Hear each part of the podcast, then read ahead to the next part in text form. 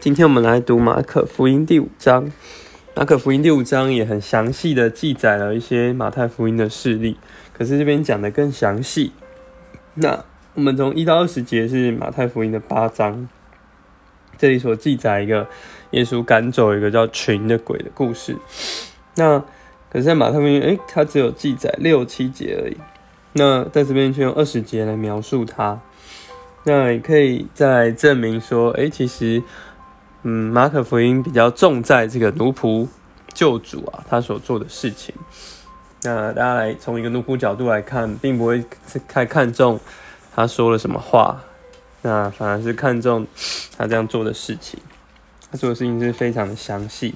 那后面的二十一到四十三节是马太福音九章的一段记载。那这边也是记得特别的更更的详细。所以看出，哎，耶稣他是如何在对人的服饰上显出一个温柔恩慈，还有这种关心人的一个这个理解人的一个同情。那也是我们最近在进入成一圣言呢，哎，读到关于这个人性生活一个榜样模型的一个范例。好，那在五章第一段那边赶到这个赶走这个群鬼，可以看见。这个耶稣还问这个这个这个人就跟耶稣说：“求你不要叫我受苦。”可是耶稣问他：“哎，你叫什么名字？”因为他是众多。然后耶稣也把这些鬼赶到这个猪的里面，然后这些猪就借着这个这些鬼啊，就就上到这个猪的身上啊，借着这些猪这个凭借呢，就回到海里面去，所以这猪就都被淹死了。那这个再来呢？下一段故事就讲到耶稣来医治这个血肉的妇人。那呃，不止血肉妇人，还有一个这个叫管会堂的叫埃鲁的，他的小女儿，他来求耶稣来医治他。那当他们要回去跟着这耶稣要跟着这管会堂的去的时候呢？诶，有一个女人，她患了十二年的血肉，但是她就来。寻求耶稣，哎，他就在群众之间，他就摸了耶稣。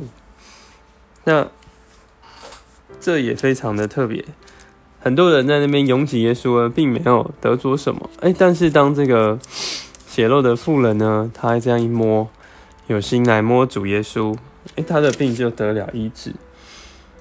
所以有一首诗歌非常甜美，就想到紧紧一摸，亲爱主。现在我们。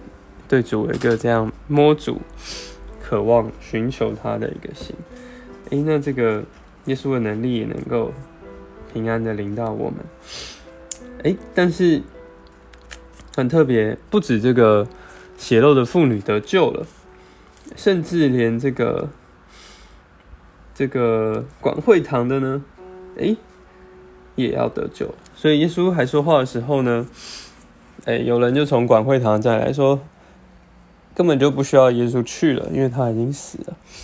可是耶稣就来，然后使这个小女孩复活了。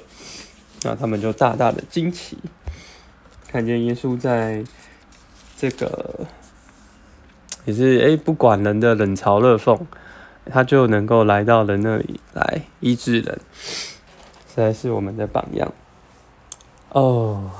主耶稣，哦，主耶稣，哇！谢谢你做了这样一个甜美的的生活，这样一个模型，展现出你的人性，是这样来到人的那里，来关心人、医治人、理解人的情形，哇！能够这样，是像你一样来医治人。